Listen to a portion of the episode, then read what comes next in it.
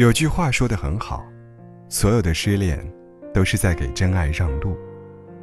大优说，半年前他真是傻透了，被一个男生冷暴力了三个月，还傻乎乎的每天盼望着他能回自己消息。讲真，冷暴力，真的是多数男人最喜欢用的方式。遇到这种男人，不果断分手，等着过年收压岁钱吗？其实刚分手那段时间，大优一直放不下他。他做的最疯狂的事，就是在加好友验证里，每天给男生发早安，说我想你了。没想到分手不到一个月，男生就先有了新欢。这时候，大优才明白，男生冷暴力背后真正的含义，才明白了自己在那个男生心目中，根本就不值一提。曾经为他的付出，在男生看来，或许就是理所当然，或许是心甘情愿。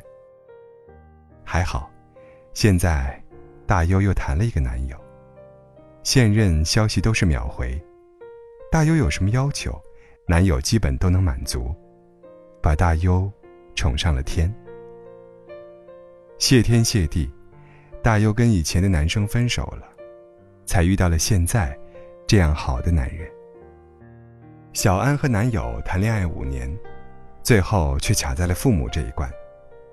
男友父母嫌小安穷，家庭背景不好，极力反对他们在一起。男友的父母嫌弃小安在外地工作，小安就把工作辞了，准备和男友回家。男友的父母嫌弃小安家庭条件不好，小安就每天加班努力工作。她原本以为男友会坚持下来，但没想到，男友居然听从了母亲的话，果断和她分手，跑去和别的女生相亲，还拍了照片，发了朋友圈。当时小安真的是伤心透顶了，一个人去酒吧里买醉，作践自己的身体，一哭就是几天几夜，两三天连续不吃不喝。这样的日子。持续了一段时间，在分手快一年的时候，他跟我说：“以前的自己好傻呀，即使在分手后，也仍然想着自己不好，明明就是对方的错，还要怪在自己身上，用对方的错误来惩罚自己。”我郑重提醒他：“一个只会把自己的恋爱、婚姻寄托在父母身上的人。”是坚决不能嫁的。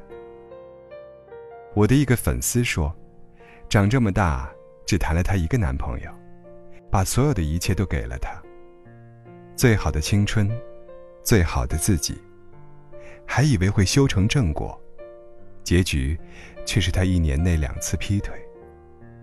他说，自己不会在原地等他了，现在一个人也挺好的，一个人吃饭。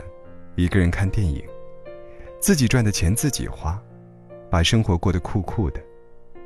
期待着爱情，期待着下一次遇见一个自己生命中的白马王子。有些女生明明自己条件很好，非要和一些配不上自己的男生在一起，以为这样会比较有安全感。往往这个男的不但没觉得应该珍惜，反而自我感觉越发良好。得到了，就开始嫌三嫌四的。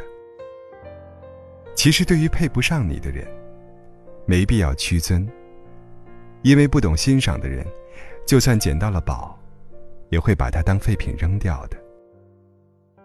希望你余生，嫁给一个很平易近人的男人。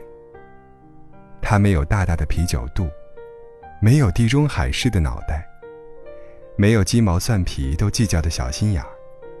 也没有莫名其妙就爆发的坏脾气。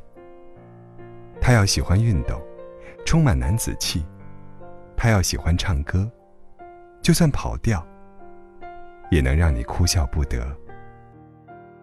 他要捧着你的脸说：“娶到你，真是我的福气。”